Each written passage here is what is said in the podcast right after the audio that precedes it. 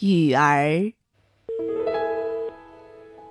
我每天打一通电话，不管在世界上哪个角落，电话接通，第一句话一定是：“我是你的女儿。”如果是岳阳长途，讲完我就等，等那六个字穿越渺渺大气层进入他的耳朵，那需要一点时间。然后他说：“雨儿。”我只有一个雨儿，对，那就是我。哦，雨儿，你在哪里？我在香港。你怎么都不来看我？你什么时候来看我？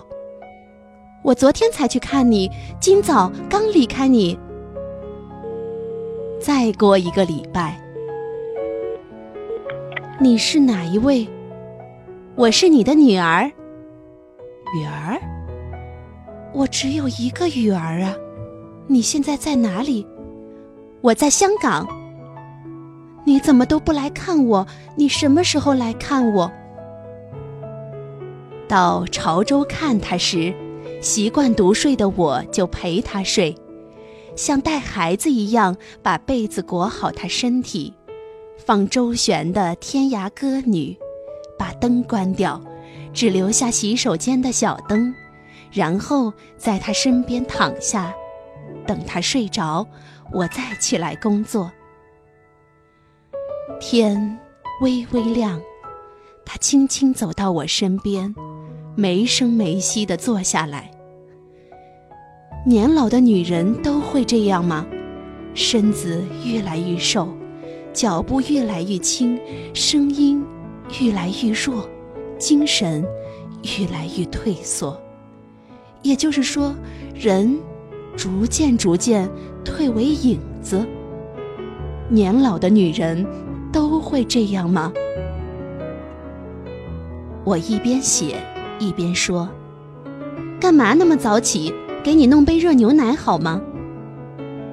他不说话，无声的娱了我好一阵子，然后轻轻说：“你好像我的雨儿。”我抬起头，摸摸她灰白稀疏的头发，说：“妈，千真万确，我就是您的女儿。”她极惊奇地看着我，大大的惊讶，大大的开心。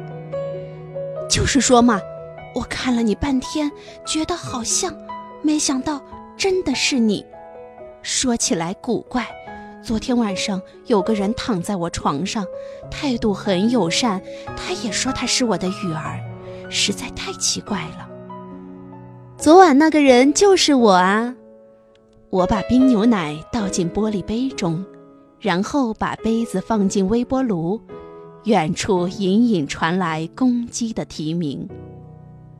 那，你又是从哪里来的呢？他一脸困惑。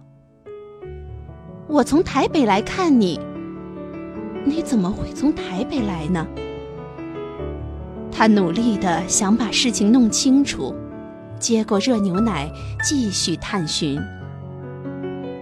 如果你是我的雨儿，你怎么会不在我身边呢？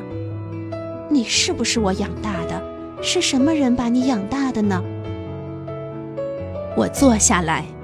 把他瘦弱的手捧在我掌心里，看着他。他的眼睛还是很亮，那样亮，在浅浅的晨光中，我竟分不清那究竟是他年轻时的锋芒余光，还是一层盈盈的泪光。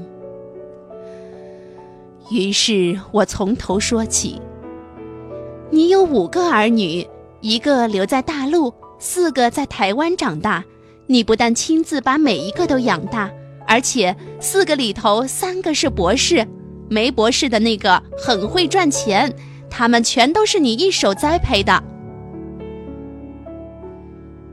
眼里满是惊奇，他说：“这么好，那你是做什么工作的？今年几岁？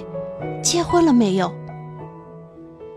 我们从盘古开天谈起，谈着谈着，天一点点亮起，阳光就从大武山那边照了进来。有时候，我让女佣带着他到阳明山来找我，我就把时间整个调慢，带他台北一日游。第一站，洗温泉。泡在热气缭绕的汤里，他好奇地瞪着满堂裸身的女人，目不转睛，然后开始品头论足。我快动作抓住他的手，才能阻止他伸手去指着一个女人，大声笑着说：“哈，不好意思啊，那个女人好肥哦。”第二站，搭公车，红五号从白云山庄上车，一路上樱花照眼，他静静看着窗外流荡过去的风景。窗玻璃映出他自己的颜容和窗外的粉色樱花明灭掩映，他的眼神迷离，时空飘忽。到了士林站，我说：“妈，这是你生平第一次搭捷运，坐在这里给你拍一张照片。”他娴静地坐下，双手放在膝上。刚好后面有一丛浓绿的树，旁边坐着一个孤单的老人。你的女儿要看见你笑，妈妈。